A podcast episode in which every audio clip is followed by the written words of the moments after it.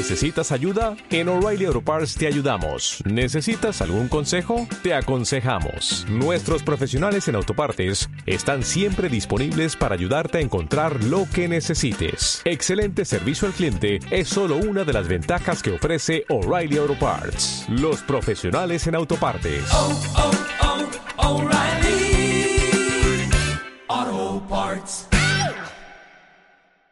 Nos acompaña ya Andrés Chiriboga, él es el ministro de Educación subrogante. Está eh, la ministra titular, ha tomado unos días de vacaciones, pero por supuesto están pendientes de lo que está sucediendo en el país. Eh, bienvenido a FB Radio. ¿Cuál es la eh, evaluación que ustedes hacen en este momento de lo ocurrido en la temporada 2022? Buenos días. Buenos días, eh, Fernando. Buenos días a todos quienes nos acompañan a través de FB Radio. En realidad nosotros eh, sentimos que hemos avanzado mucho. Eh, sin embargo, en educación estamos absolutamente conscientes que el trabajo que se tiene que realizar es permanente, que el trabajo que se realiza va a dejar siempre una insatisfacción y esta es no haber podido hacer siempre algo más. Y por supuesto también entendemos cuando existe algún reclamo legítimo, porque sabemos las condiciones en las que recibimos el Sistema Nacional de Educación después de dos años de emergencia sanitaria que habían dejado golpeada la educación, en la que la infraestructura educativa fue abandonada no solo desde una perspectiva retórica, política, eh, en cuanto a la asignación del presupuesto para la infraestructura, sino efectivamente, porque recordemos que las escuelas permanecieron cerradas en el Ecuador durante dos años, eh, siendo uno de los países del mundo que más tiempo cerró el servicio educativo. Y por supuesto eso hizo que las escuelas eh, se encuentren golpeadas. Y, por supuesto sabemos que los eh, reclamos de atención para la infraestructura escolar en muchos casos son absolutamente legítimos y sabemos que tenemos que seguir trabajando, pero creemos que en el 2022 se puso ya los cimientos para pasar de ese estado que, la ministra había dicho al inicio de nuestra administración, eh, de ese estado de condición de, atención de, salud crítica que se encontraba la educación a cuidados intermedios en este momento, ¿no? Y, creemos que hemos avanzado mucho en la transformación educativa del país y que tenemos que seguir trabajando. Ahora, hay problemas en el país que son evidentes. La pobreza, tema por supuesto del desempleo, la seguridad, pero también la educación. Ese es un tema recurrente. Después de la pandemia había inclusive eh, un, o existe un vacío, ¿no? Se habla de la generación perdida, porque durante la pandemia poco nada se aprendió. ¿Cómo se ha logrado? Si es que se ha logrado, aquí tuvimos a la ministra en algún momento y, nos decía que el interés en este año era nivelar a los estudiantes. ¿Se ha logrado ese nivel, esa nivelación? En, realidad, eh, yo creería que se ha iniciado la, nivelación, Fernando. Nosotros eh, tomemos, tomemos como punto de partida un, estudio internacional que lo realizaron algunas organizaciones, eh, UNICEF, UNESCO, eh, entre ellas, y que decían que eh, el golpe en Latinoamérica, el golpe en la región por efectos de la emergencia sanitaria, iba a ser de una pérdida que nos iba a tomar varios años, no solamente un año, varios años para poder nivelarnos en muchos sentidos y que además los efectos de la emergencia sanitaria en el estado emocional de nuestros niños, niñas y adolescentes se iba a empezar a ver después, se iba a empezar a ver todavía después, en el mediano plazo. Y por supuesto lo que nosotros tenemos que realizar es ese trabajo coordinado, no solamente de nivelación académica. Nosotros entendemos que hay ciertos años en los que es más complicado recuperar los, los, conocimientos perdidos, eh, pero hay, y hay otros en los que probablemente podamos acelerar el, tema de, acceder a esos mismos conocimientos. Pero el efecto de la emergencia sobre la, eh, la psicología de nuestros niños, niñas y adolescentes es probablemente lo más importante y es lo que eh, se tiene que haber trabajado. Había niños que cambiaron de institución educativa, que cambiaron de ciudad o que recién se matricularon durante la emergencia sanitaria, que no conocían a sus compañeros, a sus docentes, que no conocían las instalaciones de sus, instituciones educativas. Hubo, hubo adolescentes que eh, se graduaron de los colegios, que pasaron a la educación superior, que es decir, el Ministerio de Educación dejó de tener competencia sobre su desarrollo académico, pero son generaciones completas que salieron del sistema de educación sin poder haber eh, recibido un acompañamiento adecuado. Y por supuesto, para nosotros eso como sociedad es algo que recién tenemos que ver. el, trabajo de nivelación inició, inició con un proceso de evaluación que fue adecuado, pero por supuesto sabemos que durante varios años tendremos que seguir corrigiendo ciertos temas que seguramente no fueron eh, compartidos, no fueron impartidos por parte de los docentes de la mejor manera, no por hacer mal, sino porque la falta de contacto es lo que eh, dificultó ese proceso. Claro, ahora vamos con el tema de la deserción eh, escolar. ¿Tienen ustedes los números? Porque era considerable. Ahora, no sé, ustedes deben tener los porcentajes. ¿Cuáles, ¿Cuáles han sido eh, las causas las conocemos, pero ¿cuál ha sido, en este caso, los números que ustedes manejan y cómo lograr que el retorno? Queremos decir algo, eh, Fernando, y, lo hemos dicho a lo largo de todos estos años, y es que la deserción escolar en papel, en números estadísticos, no fue, no fue importante. De hecho, en algunos casos hubo crecimiento de la matrícula, y voy a explicar por qué. Nosotros no somos ingenuos, sabemos que esto no es la realidad. Pero durante la emergencia sanitaria la matrícula fue automática, es decir, un estudiante que había ingresado, se, eh, recordemos además que los requisitos para ser promovido de un año a otro, eh, requisitos académicos, es decir, fueron casi nulos, porque lo importante era dar el, seguimiento justamente a los estudiantes, no perder de vista a nuestros estudiantes del sistema. Pero por supuesto esto hizo que en papel los estudiantes sigan matriculados, sigan en una institución educativa, pasen de segundo a tercer año, de cuarto a quinto, eso no era el problema. El problema fue, una vez que volvimos a abrir las puertas de las instituciones educativas, ver si efectivamente nos encontrábamos con esos estudiantes y veíamos la realidad, y era que muchos de los estudiantes habían cambiado de ciudad, se encontraban matriculados, recibiendo educación a distancia, virtual, en donde era posible, pero ya no se encontraban en condiciones de poder regresar a sus aulas, a sus instituciones educativas. Y ahí entonces nosotros empezamos a manejar procesos de matriculación, procesos de traslados eh, gigantescos, porque procesos que no se habían visto antes. Nosotros eh, queremos decir que en el año 2022 realizamos eh, una recuperación de estudiantes, un ingreso de estudiantes al Sistema Nacional de Educación de 412.530 estudiantes en todo, en todo el año.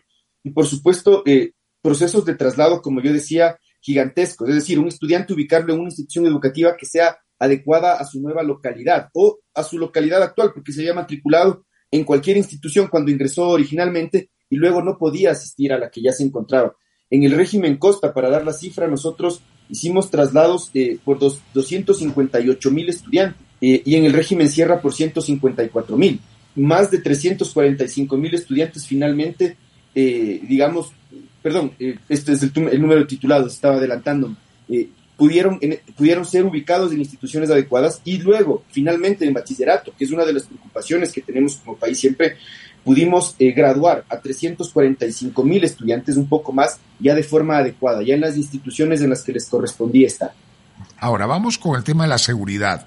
Eh, se escuchaba, pero no era recurrente, que había problemas en escuelas y en colegios eh, fiscales. La seguridad de los estudiantes es el tema del bullying que ha existido y seguramente seguirá existiendo, pero que hoy día se ve incrementado por el portar armas, el consumo de drogas, inclusive el, los acosos sexuales, los abusos sexuales y situaciones que realmente uno dice, ¿cómo puede ocurrir eso en planteles educativos? Pero sucede. ¿Qué se ha hecho para, no sé si controlar o erradicar de una vez estos problemas de seguridad en los eh, establecimientos educativos? Fernando, el objetivo va a ser erradicar siempre. Pero sabemos que en una sociedad siempre va a haber problemas de distinta violencia, lamentablemente, en cualquier, en cualquier sociedad, pero tenemos que seguir trabajando para erradicar. El Sistema Nacional de Educación lo componen millones de personas, millones de ecuatorianos. Más de 165 mil docentes fiscales, pero incluidos a los docentes fiscomisionales y particulares, hablamos de más de 200 mil personas trabajando en docencia en el Sistema Nacional de Educación. Esto es decir, sin contar el personal de servicios del personal administrativo que trabajan en las instituciones educativas. Tenemos entre educación fiscal, fiscomisional, municipal y, particular a más de 4.3 millones de estudiantes. Y por supuesto los casos de violencia que pueden existir en el sistema son absolutamente diversos, desde los casos que, como usted mencionaba adecuadamente, los casos de, bullying, de acoso escolar, los casos de, de, violencia entre pares, digamos, entre estudiantes, que, pueden suceder, que tienen que trabajarse de una manera adecuada, de una manera eh, de respaldo psicológico a los estudiantes, tanto a las víctimas del acoso escolar como a los, a los victimarios, digamos, cuando es el caso de estudiantes, porque no es un sistema judicial, no es un sistema eh, inquisidor de los, de, los estudiantes, sino es un sistema que tiene que trabajar en corregir eh, este tipo de comportamientos y, por supuesto, reconstruir las fibras de, de la comunidad educativa en los casos en los que esto se ha presentado. Lamentablemente hay otro tipo de violencia que se encuentra eh, vinculada al, Sistema Nacional de Educación, más de, de, 4 millones y medio de estudiantes, que, eh, perdón, 300 mil estudiantes, 4 millones y medio, incluidos los docentes, que forman parte del Sistema Nacional de Educación. Existen diferentes tipos de, violencia. Una de esas es, es la violencia eh, sexual que, que, usted aludía y por supuesto hay planes para erradicar la violencia sexual. Pero este año le hemos dado prioridad a, dentro de todos estos planes que siguen llevándose adelante, le hemos dado prioridad al tema de seguridad relacionada a la delincuencia, que también ha, afectado al Sistema Nacional de Educación. Y nosotros hemos tenido que trabajar conjuntamente con el Ministerio del Interior, que es la cartera de Estado que lleva la política de Increíble que se le cure, se le cobra hasta vacunas, dice, a, los estudiantes. Ha habido, ha habido denuncias, vacunas, digamos, principalmente en, en, un par de sectores a los docentes, digamos, eh, y por supuesto a los estudiantes, a los estudiantes, Andrés, a los Hubo algún caso por ahí, digamos, pero no es la, no fue la regla general. Y esto es importante decir, porque inclusive la violencia delincuencial actúa diferente dentro de cada institución, de cada comunidad educativa. Es diferente la violencia eh, delincuencial que puede vivir una institución que está cerca de una zona que lamentablemente se ve afectada por este flagelo del narcotráfico, a una institución que probablemente se encuentre en otra ciudad y que puede ser en la que los estudiantes podrían ser lamentablemente víctimas de un robo, pero de un robo eventual. Entonces, cada comunidad tiene que trabajar conjuntamente con la Policía Nacional, comunidad educativa me refiero, para poder realizar un plan de seguridad adecuado. No hay recetas únicas, Fernando. No hay recetas que yo pueda establecer. Este es, la, este es el plan de seguridad y las 16.000 instituciones educativas que hay en el país la van a aplicar de la misma forma. Cada institución tiene que trabajar. Se priorizaron más de 200 para trabajar en el tema de violencia eh, delincuencial por el tema del narcotráfico y seguiremos avanzando para poder hacer de nuestras comunidades educativas un lugar seguro para nuestros estudiantes. Vamos con eh, temas que, que, son importantes, ¿no? Eh, porque tienen que ver con educación. la UNE planteó inclusive alguna movilización en este mes de diciembre por el tema de la de eh, la, del incumplimiento parcial de la equiparación salarial. ¿Qué pasó? ¿Qué está sucediendo ahí? Porque ese es un problema permanente con la, con la, con la gente de la UNE y por supuesto con quienes se ven afectados, pero que uno dice, ¿y por qué no tiene solución? Fernando, para nosotros eh, siempre ha sido importante poder informar a la comunidad educativa de las decisiones del Ministerio de Educación en relación a la, a la equiparación eh, a la llamada equiparación salarial, homologación salarial. Nosotros tenemos un magisterio fiscal, le decía hace un momento, de aproximadamente 165 mil docentes. De estos docentes, eh, muchos son docentes de nombramiento, es decir, hacen la carrera dentro del Magisterio Nacional y cuando se elevó por mandato de la ley el salario de los docentes, eh, más allá del informe económico, del informe técnico, una ley dispuso que se tiene que subir los salarios y bueno, eso es lo que correspondió hacer se establecieron ciertos requisitos para acceder a las nuevas categorías. Las categorías eh, cambiaron no solamente en cuanto a la remuneración que reciben, cambiaron también en cuanto a los requisitos para acceder. Y los docentes que no cumplen esos requisitos empezarán a gozar de los beneficios una vez que cumplan los requisitos. Nosotros tenemos, voy a poner un caso muy ejemplificativo en el que el día de ayer el Ministerio de Educación eh, ha ganado una acción de protección que se puso en contra de un docente que no recibió la homologación salarial en la ciudad de Riobamba, que se sintió perjudicado, que acudió a la justicia. ¿Qué es lo correcto, Fernando? Es el lugar en donde una, una, sociedad civilizada resuelve sus problemas cuando no podemos estar de acuerdo en todo, finalmente. Y vamos a la justicia, resolvemos el problema ahí. Se nos planteó un juicio, una acción de protección. El día de ayer, como yo digo, hemos recibido la sentencia eh, favorable al, criterio jurídico del Ministerio de Educación. No es que nosotros estemos felices de que un docente no haya recibido la homologación salarial. Nosotros cumplimos la ley, el Ejecutivo no hace la ley. El Ejecutivo cumple lo que la ley, eh, que fue hecha por otra función del Estado, en este caso por la Asamblea Nacional, hace. Y nosotros, en este caso, eh, la justicia, como digo, nos ha dado la razón, indicando que tienen que cumplir los requisitos para poder ascender. Mire, Ejemplo puntual, un bachiller. Hay docentes bachilleres. El Magisterio Nacional no se fundó con la ley orgánica de educación superior del año 2019 o del año 2011 inclusive. Hay docentes que tienen muchos más años dentro del Magisterio Nacional. Y si es que este docente, bachiller en su momento, porque ese es el requisito de ingreso, no cumple los requisitos actuales, que es tener un título de educación superior en educación, una vez que obtenga el título podrá recibir esa homologación salarial.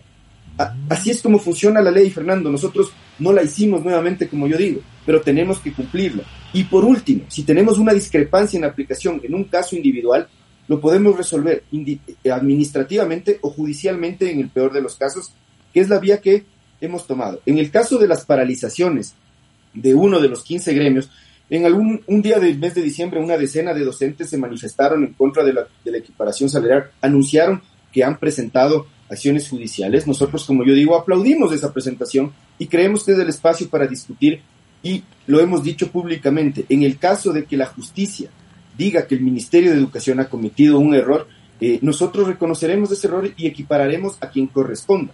Pero, digamos, eh, más, más allá no podemos hacer a rajatabla y decir estos miles de docentes sin cumplir los requisitos recibirán su sueldo. Eso puede ser observado por los organismos de control. Claro, estamos conversando con Andrés Chiriboga, él es el ministro de Educación subrogante, que nos ha dado una evaluación y mucha información de lo que pasa en el sistema educativo del país. Hace pocos días salió un boletín diciendo que el gobierno cumplía con el pago a los incentivos jubilares, 192 millones. ¿Cuánto falta? Falta, falta mucho y es una, y es una fuente además inagotable de pago, porque cada vez que se jubila un docente del magisterio fiscal, que a partir de, de, octubre de este año recibe una remuneración de 986 dólares al inicio de su carrera.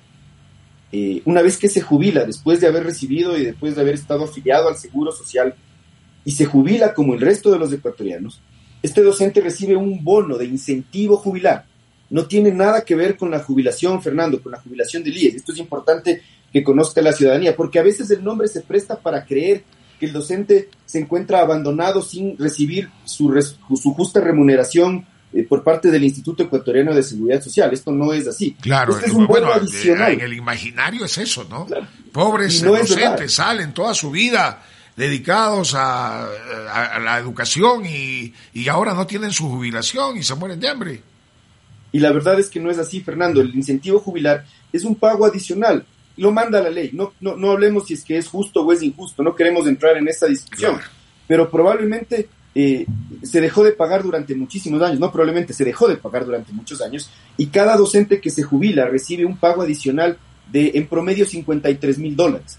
y por supuesto, esto en una planta docente de 165 mil, una planta docente dinámica en la que se jubilan cientos de docentes al año, esto eh, sin que se haya reconocido durante más de una década los pagos, fue acumulando eh, una deuda muy, muy grande. Nosotros hemos pagado casi 200 millones de dólares este año, que no es menor, que no se ve inmediatamente reflejado en la calidad educativa, pero que reconocemos que es un pago que la ley ordena y que tenemos que hacer. Seguiremos avanzando en función de la capacidad del Estado para seguir reconociendo. No es un pago menor, como ve, y no es un pago en el que se ha dejado de invertir.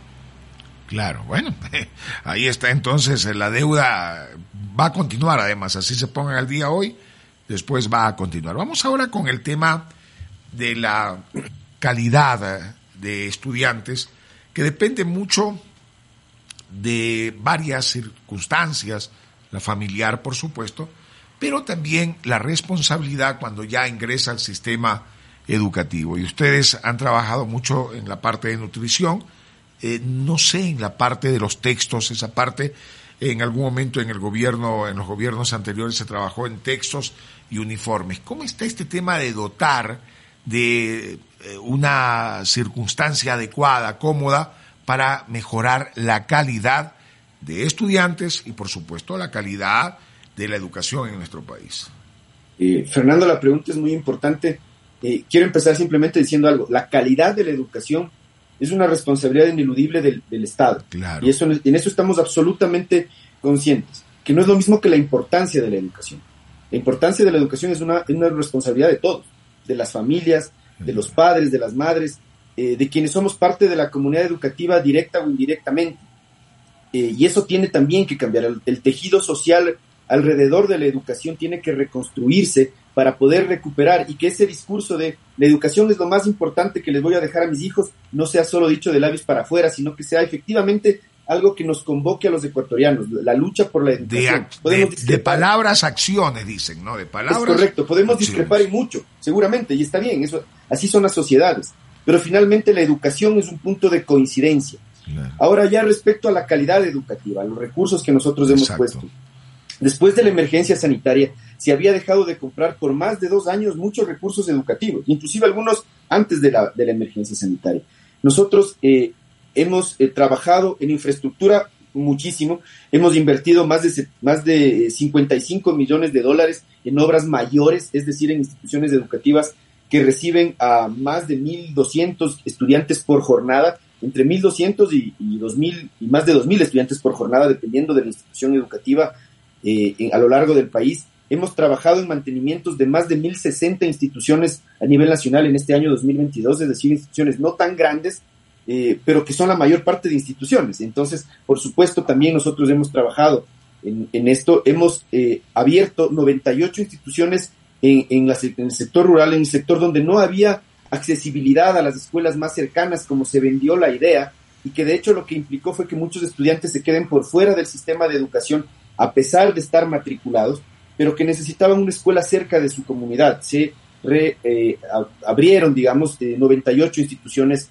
educativas de esta naturaleza en la, en la ruralidad.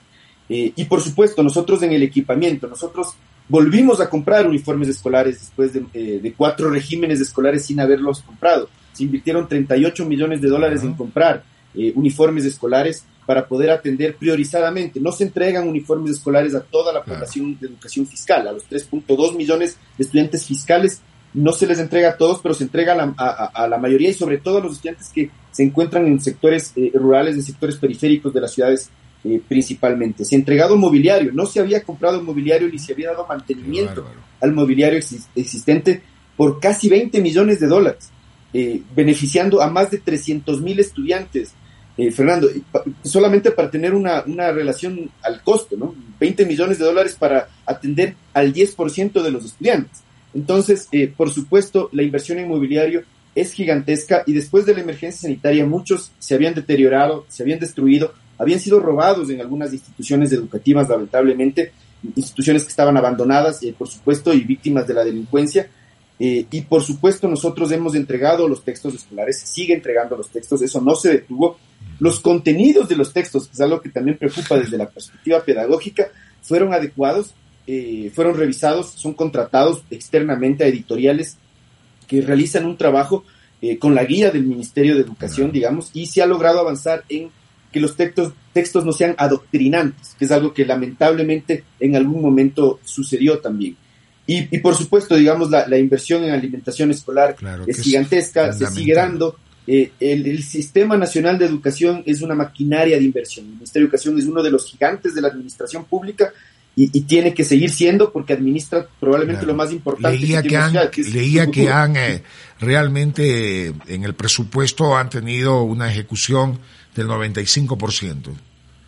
El 95% al corte de anteayer. El día de ayer ya logramos cerrar el 98.08. Qué bueno, ¿eh? porque a veces ahí están los recursos y no los utilizan. Es una cosa increíble, una irresponsabilidad. Vamos con el 2023, porque ya estamos en la parte final, 7 con 24. Conversamos con Andrés Chiriboga, ministro de Educación subrogante.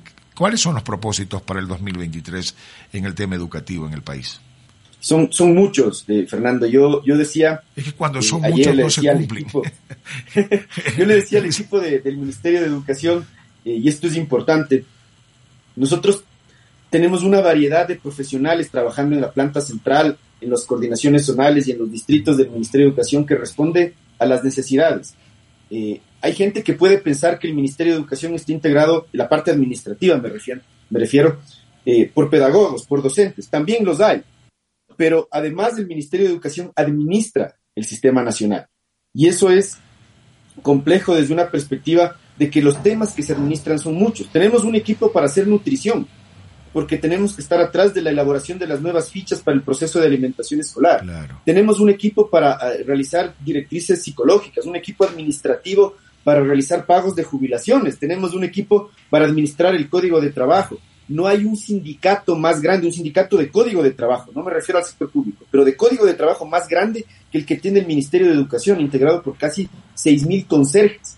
Entonces, por supuesto, todas estas, estas, eh, estos temas hacen que el trabajo del ministerio sea multidisciplinario. Y para nosotros, probablemente uno de los objetivos va a ser poder seguir enfrentando este ministerio como lo hemos venido haciendo, con diálogo, eh, dando la cara, digamos, no, no diciéndole mentiras a la gente que tiene relación con el Ministerio de Educación. Creo que eso ha sido importante, no hacer ofrecimientos donde no podemos, sino trabajar en, soluciones conjuntas. Pero si me les preguntaba ayer a, los miembros del equipo del Ministerio ya intenciones individuales, eh, seguir construyendo, seguir dando mantenimiento, eh, hacer adecuaciones en instituciones que han sido golpeadas y que sabemos que necesitan eh, ser trabajadas desde la parte de infraestructura, mejorar el contenido de los libros, evitar la violencia en el sistema de educación, recuperar estudiantes dentro del sistema, seguir los procesos de formación docente, concluir el concurso de oposición y méritos en donde tuvimos más de 70 mil inscritos. Fernando, esto es importante. Cuando un ministerio, una, una institución pública saca un concurso y saca 100 partidas a concurso y se inscriben mil personas, es una locura, todo el mundo está ahí. El Ministerio de Educación eh, está sacando 7 mil partidas, 7 mil, y para eso tuvimos 70 mil inscritos. Entonces, hay que mantener las diferencias y poder enfrentar también y poder seguir fortaleciendo el sistema de educación. Creo que es el objetivo que nos une finalmente a todos quienes trabajamos en el Ministerio. Muy bien, eh, el tema solamente, eh, para decirlo así, ¿no? En experiencia, por supuesto las aulas la tecnología hoy día.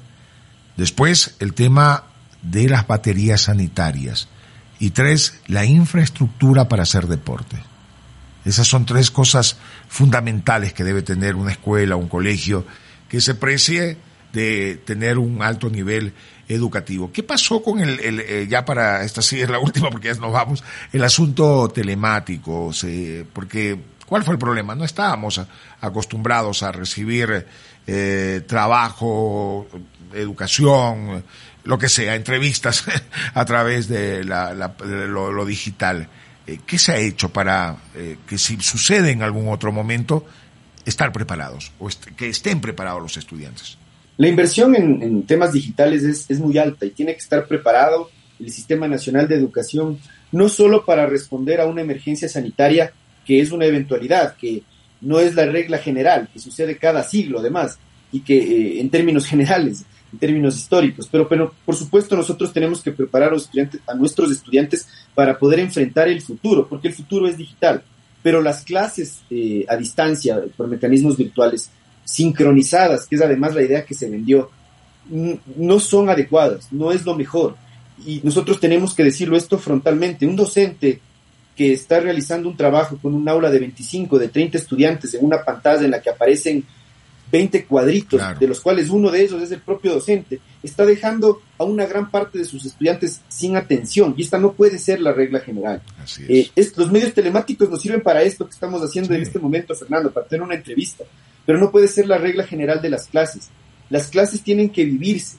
Los, los espacios de aprendizaje no son solo el contenido académico el aprendizaje siempre es integral cuando los estudiantes aprenden los espacios, en, los espacios adecuados, comparten, comparten en las aulas, comparten en las canchas, eh, aprenden a convivir, aprenden a competir. Todo eso es absolutamente necesario y por supuesto nosotros no queremos que pase una emergencia sanitaria, pero sabemos que tenemos que trabajar en el manejo de las tecnologías, pero la tecnología irá cambiando. La tecnología irá cambiando y por supuesto nosotros no podemos eh, sustentar el desarrollo del estudio tecnológico en base a tecnologías que probablemente en cinco años ya no existen. Exacto, y lo que sí hay que estar es preparados. Mire, cuando yo eh, hice mi maestría, para mí era una novedad que me, me pidan que hasta tal hora presente eh, el ensayo tal. y claro, y uno eh, como deja para lo último, ¿no? Entonces ya después ahí es que vea, hijo, ayude a, a levantar a porque no, no se podía, ya después uno ya se convierte en la práctica, ¿no? Pero son novedades, o, hagan esto, háganlo de acá, y, y uno realmente es, eh, como dicen, analfabeto en el tema, en el tema digital. Y es muy importante esto, parece una cosa, no, no, es que todos tienen sus, no, no, hay que enseñar, hay que enseñarle la buena práctica en el manejo. Gracias, Andrés, que tenga buen año, ¿ah? Igual, igualmente, Fernando, que sea un mejor año.